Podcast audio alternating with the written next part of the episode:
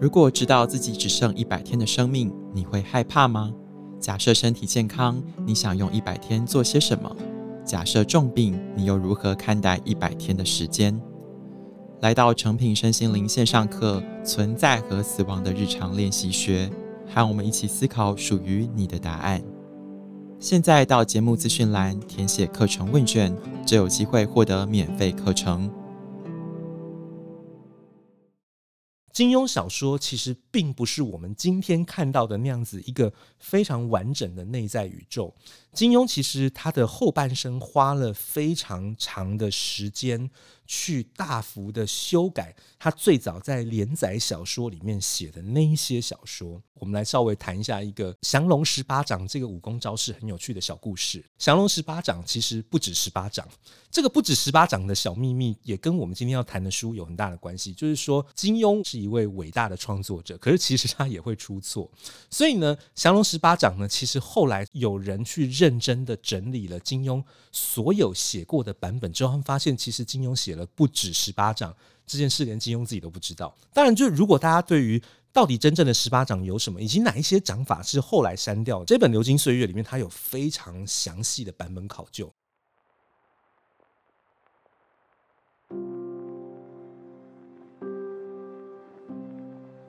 欢迎收听《迷诚品 Podcast》，今天读什么单元？在每一集的节目里面，我们会精选一本书，邀请来宾深度分享。也聊聊这本书带给我们的阅读趣味、启发与思索。大家好，我是今天的客座说书人李律。今天这集的节目很特别，我们要透过一本书跟大家分享武侠大师金庸的故事。这本书呢叫做《流金岁月》。我相信所有在听这一集 Podcast 节目的人，大家一定都有听过金庸小说，但是可能每一个人涉入金庸小说的程度就比较不一样。比如说，有可能今天你是比较年轻的读者，那你可能看过金庸 IP，因为像是比较很有名的什么《天龙八部》啊，《射雕英雄传》啊，它可能都有改编过手游或者是连续剧。那当然，而且因为它毕竟是华人世界很重要的资产嘛，不管是台湾啦、香港啦，然后中国大陆，他们其实都有。非常多个版本拍过各种各样的金庸的小说改编成的连续剧。那当然，也许如果你对金庸的这样子的文本很有兴趣的话，也许你也曾经去读过不少金庸的文本，就是是真的用文字版的去读。那我相信，不管是任何时代的人，就是其实大家看武侠小说的时候，都有一种踏入异世界的感觉。广义的来说，其实武侠小说可以算是。奇幻文学的一种，那奇幻文学当然它有一些我们很熟悉的一些规则也好，或者是领域，就是说它基本上写的不是真实世界的物理规则所规范的事情，所以在奇幻小说、奇幻文学里面，它比如说可能会有魔法啊，可能会有精灵啊，可能会有超自然力量啊，或可能会有咒语啊，类似这些东西。所以金庸的武侠小说其实不例外，就是你看。武侠小说里面，当然它有一个可能是说对华人来说很熟悉的系统，比如说它有中医跟中药的系统，像比如说《倚天屠龙记》的男主角张无忌，他本身也是一个中医大师。那所以当然你写这个小说的人，你本身要懂中医，你要懂中药，你要懂穴道，你可以懂一些人体的经脉运行的原则。那当然这些东西都跟我们的五行系统有很大关系，你也要去了解五行系统。另外一个就是所谓的武学的系统。简单说，中国的文化它是没有武功，但是有武学的。怎么说呢？就是说，当然在武侠小说里面的那些武功，它其实都是虚构的，就其实并不会有真的有，比如说有一个蛤蟆功，或有一个狮子吼，它真的可以吼一下，然后就把人家耳膜震掉，没有这种东西的。但是中国的传统文化里面真的有气功。那气功，你说它到底是不是一个科学上可以证实的东西？这个答案是见仁见智的。但是对于某些人来说，气功是有效用的，气功是可以延年益寿的，气功是可以治病的。对于某些人来说，它的效力是存在的。那当然有没有轻功，这个也是一样，在物理上是很难解释的事情。我因为我的工作的关系，其实我访谈过非常多一九四零年代跟一九五零年代出生的前辈创作人，比如说可能是音乐家，可能是歌手，可能是写书的人，做各种各样创作的人。他们尤其是在少年时代非常中二的时期，他们很喜欢做一件事，就吊沙袋。什么是吊沙袋？就是在你的脚上面绑上非常重的沙袋。为什么？因为这是练轻功的基本步，就是他们相信有轻功这件事情，他们相信轻功可以练成，他们相信。掉沙袋之后呢，就是当你掉沙袋掉到 习惯之后，有一天当你把沙袋丢掉的时候，你一跳就可以跳到树上去。这是他们那一辈的青少年们，就是大概是在一九四零年代、五零年代出生的这一辈青少年们，他们普遍相信的东西。我觉得这件事很重要，你相信这个东西，它就会有魔法。那只要它有魔法的时候，对你来说，它就是有效用的东西。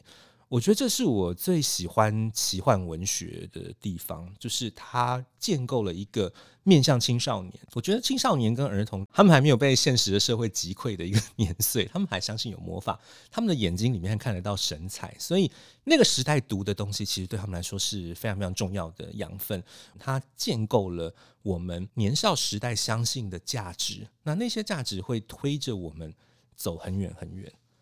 好，那我们再来跟一些老读者回味金庸，也跟一些还没有看过金庸的听众朋友们来介绍一下金庸。金庸的武侠小说，当然因为他的一生当中写过了十四部作品，那每一部作品基本上朝代设定会不太一样。我觉得这也是一个很有趣的事情，因为基本上金庸的人生中最开始写的第一部小说《书剑恩仇录》，是他所有的小说作品里面。年代最晚的，他写的是清代的乾隆年间，反而是后来他的小说越写越回去。那比较早期的，甚至可以推到大概是北宋年间，比如说像《天龙八部》就在北宋。那整个《射雕三部曲》的年代，大概是从南宋一直到元末明初，这整个《射雕三部曲》涉及的年代。后来呢，他写的一些作品，像《笑傲江湖》是没有历史年份的，是金庸刻意不去写他在什么年间、什么时代。但是我觉得很有趣的事情是，后来在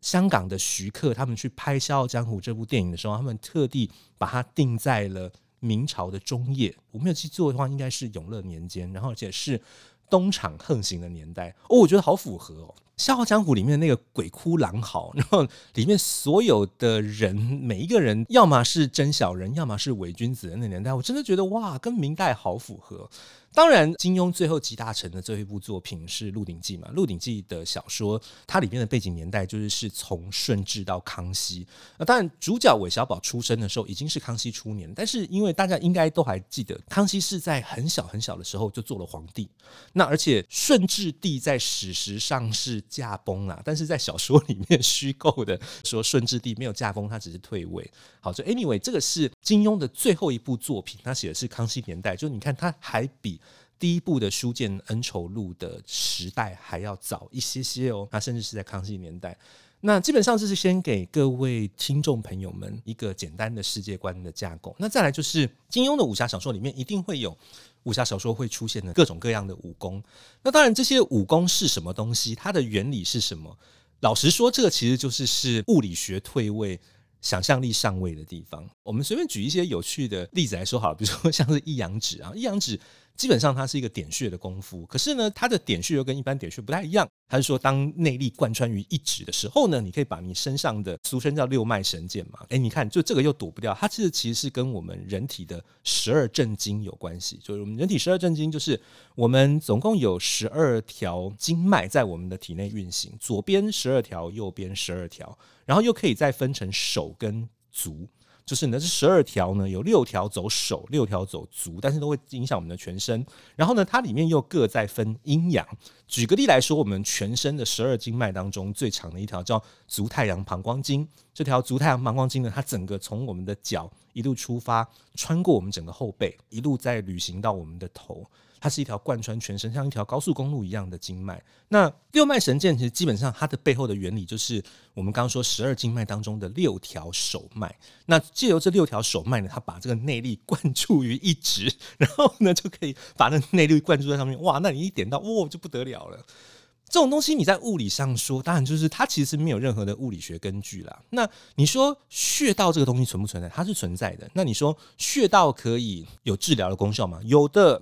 这大家只要去按摩就会知道。对于整个华语文化圈来说，大多数的人都还是会认为穴道啊、经脉这件事情有它自然的疗效在，不一定它经得起科学的验证。但是呢，对于华人来说，他们是相信的。如果用一个比喻来说，像日本的忍术吧。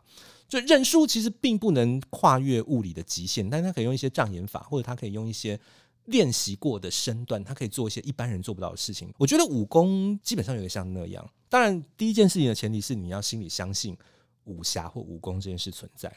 好，那再来，我最喜欢金庸小说的地方，一开始我在少年时代最喜欢当然是那些武功，可是其实我。长大了一些了，我其实有点意外。我到了念大学了，二十几岁了，然后甚至三十几岁了，有时候我都还是很喜欢读金庸小说，就觉得很好玩。因为年纪长大之后读起来，你就发现不一样了。就是你小时候你会觉得金庸小说里面讲的都是一些武功，然后呢，当我再长大一点，我青少年的时候再看，我发现不对，他其实在讲的是爱情。等到我再大一点，我二十几岁的时候，我再来看，我发现哦，不对耶。他在讲的是一个世界，他在讲的是一个人外有人，天外有天。你想要当武林霸主这件事情，没有你想的那么容易的事情。因为二十几岁的时候，我在想的就是是我的位置在哪里，我有没有办法突破重重的限制？我有没有办法在我二十几岁刚进入社会、人为言轻的时候，有没有可能将来也会成为一个厉害的人、了不起的人、我可以认可的人？那个时候，我看的就是那个世界，那个江湖。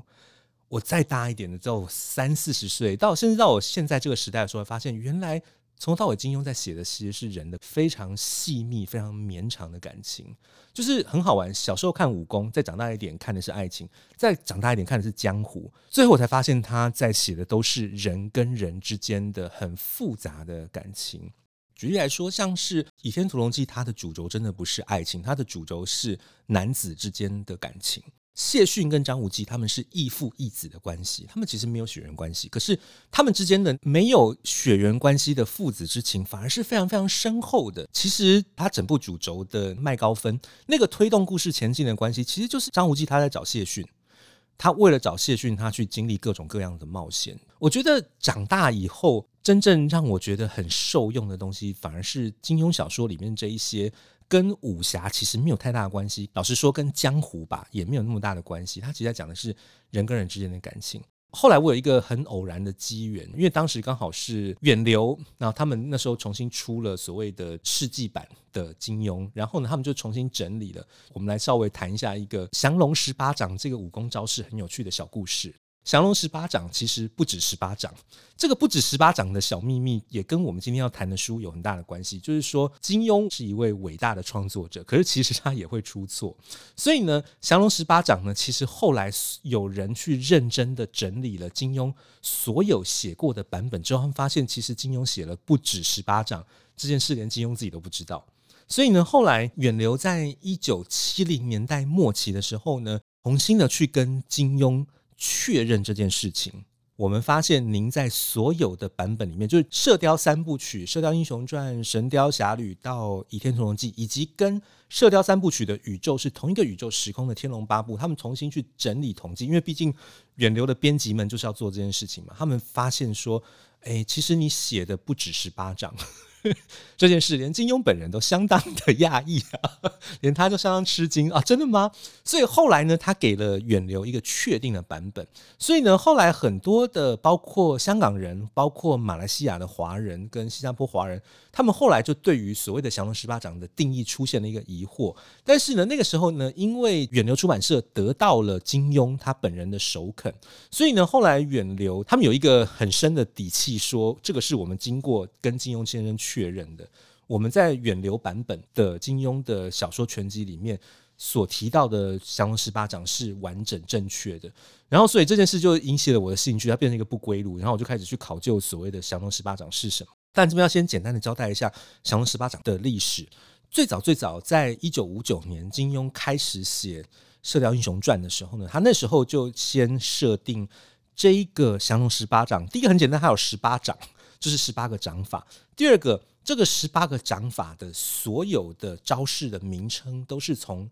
易经》里面来的。因为我是一个很喜欢《易经》、很喜欢研究《周易》的人。然后呢，第三个是一开始金庸在写《射雕》的时候，他的设定就是这是华山论剑的时候的东南西北当中的北丐洪七公他自己发明的掌法。这件事情的设定一直延伸到了《射雕》三部曲。只是到了后来呢，金庸后来有了更大的野心。他在《射雕三部曲》写完之后，他开始想要写《天龙八部》。《天龙八部》他是在北宋年间，它的年代比《射雕英雄传》早了一百多年。这个时候，他要写另外一个丐帮的大人物，就是乔峰。那这个时候呢，因为金庸从写《射雕三部曲》开始，他设定了。降龙十八掌跟打狗棒法必须是历代的丐帮帮主一定要会的绝学。后来呢，到了这个《倚天屠龙记》的时候呢，当时的丐帮帮主石火龙没有学全，他只学了十二掌，所以呢，他就希望把这个设定连贯到《天龙八部》去。这个时候他发现，哎，糟了，他《天龙八部》写一写，有人跟他说。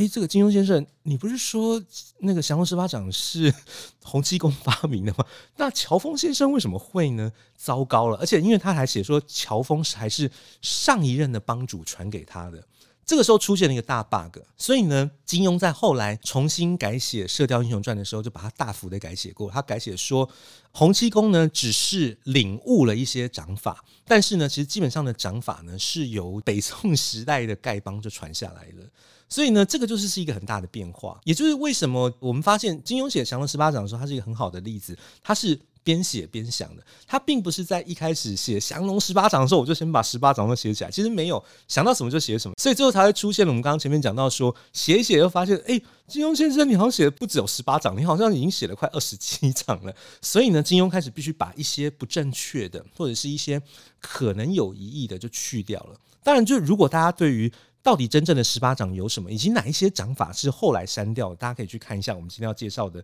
这本《流金岁月》里面，它有非常详细的版本考究。可是也是因此，这样我们觉得降龙十八掌是一个很好的例子。我们来去谈说，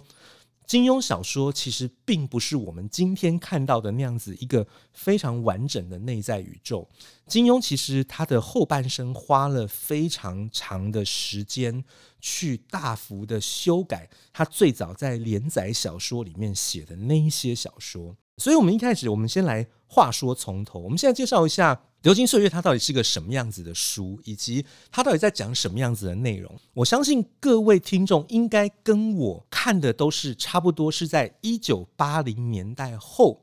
远流出的黄色书背的金庸小说全集，甚至更年轻一点的读者，你们可能看到的是。九零年代的时候呢，远流再出了一个新版，以及呢，在千禧年后，金庸的时候又做了一个世纪的重新版。就那时候，金庸在大概世纪之交两千年前后的时候呢，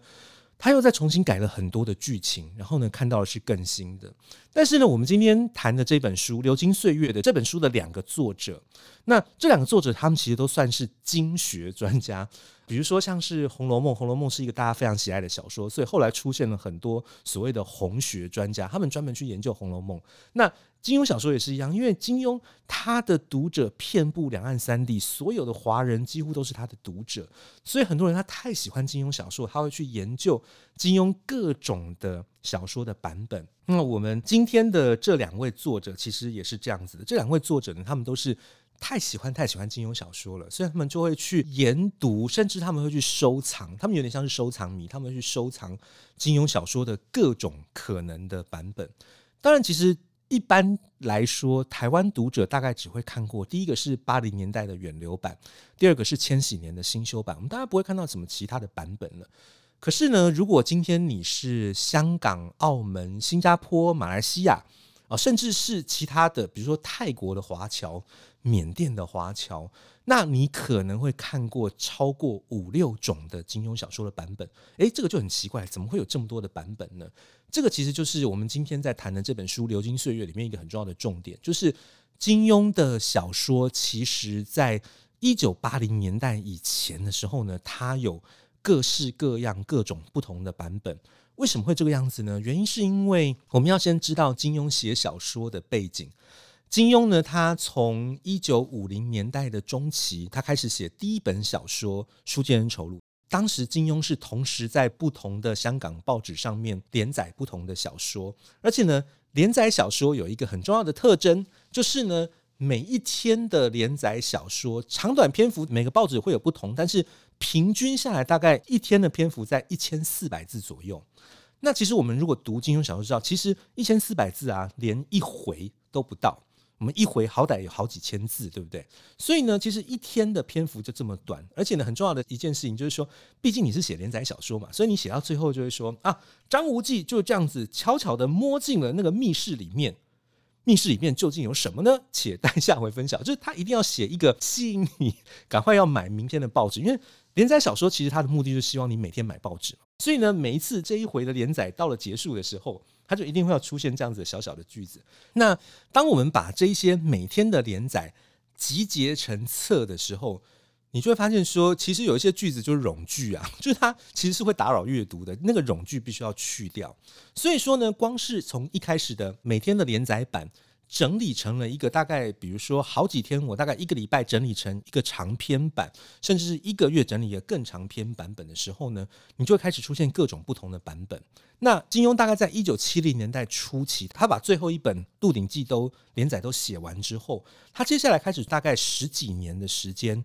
重新改写所有他写过的这十四部或者是十五部作品。为什么他要这样做呢？原因就是因为我们刚刚前面讲过了，金庸有的时候一次要同时连载好几部小说，比如说像是他在写《鹿鼎记》的时候，他同时也在写《越女剑》，他其实中间有好几部是有 overlap，就是说。我同时在写这部小说，快到结尾，但是我也在写另外一部小说的开头。所以金庸其实他同时要分心，而且他不是每天写小说就算了，因为他还是《明报》创办人，他还是报社编辑，他是主编，他每天还要去拉广告，他每天还要去参加很多那种报人的聚会，他还要去拉赞助，然后呢要跟很多大老板吃饭，他还要改稿。改稿的话，你是编辑，你还要跟很多的作者确认，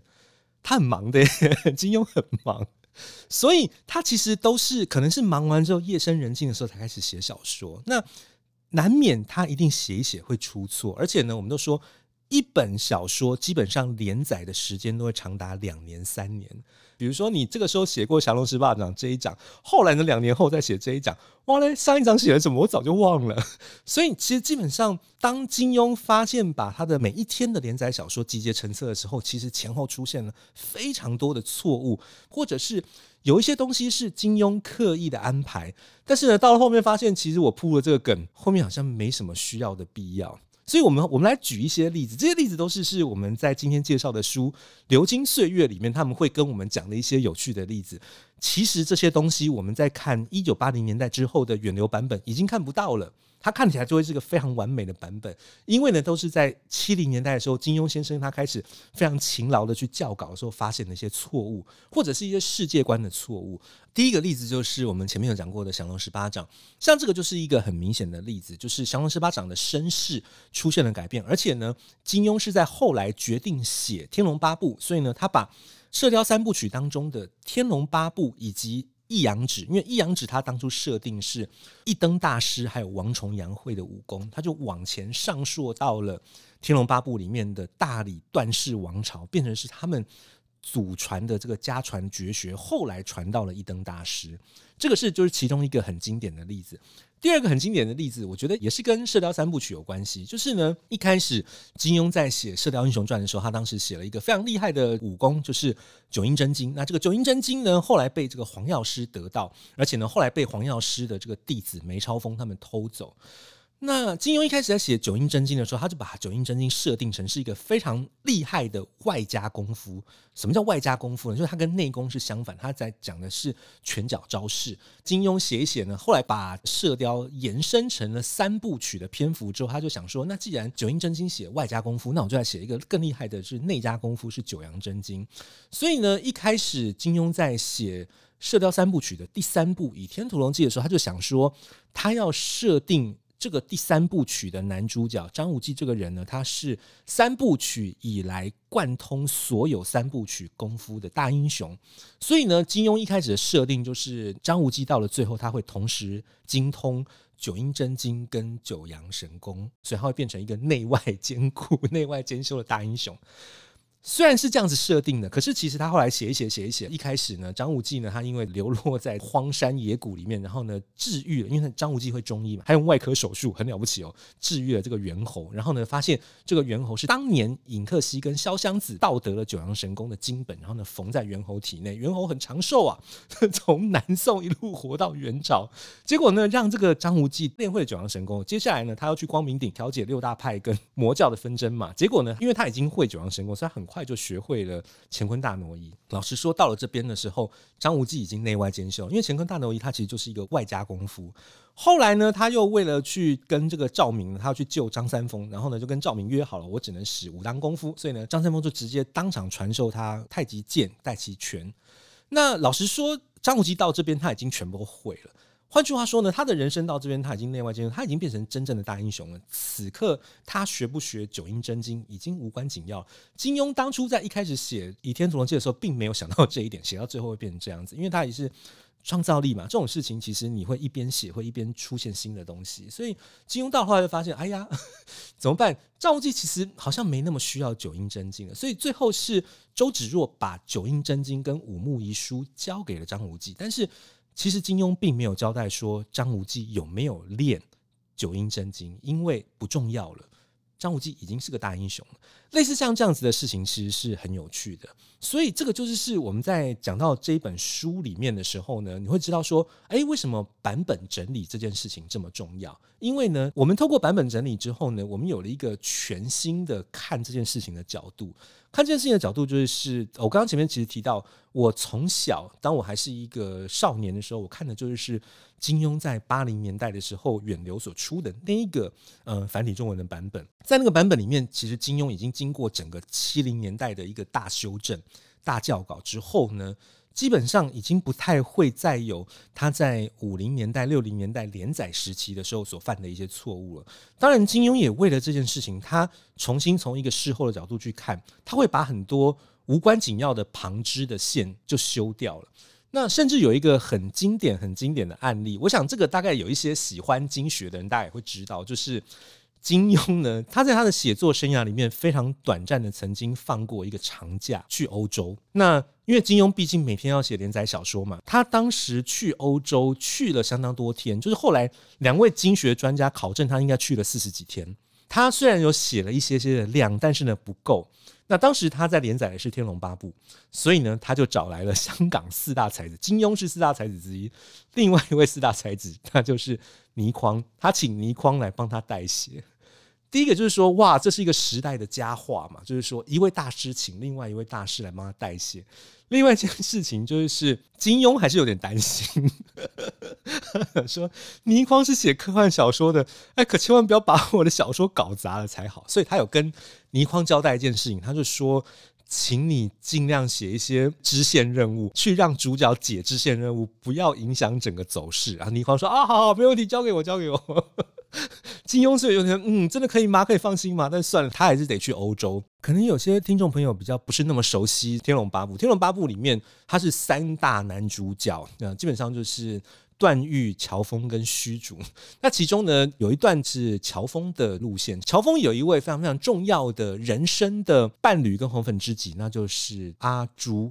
但是呢，因为阿朱她有一个妹妹叫阿紫，然后呢，乔峰对于阿紫有一种补偿的心理，因为她是阿朱的妹妹，那阿朱又是为了自己而死，所以呢，那他事事都顺着阿紫。偏偏阿紫是一个在个性上面非常刁钻的人，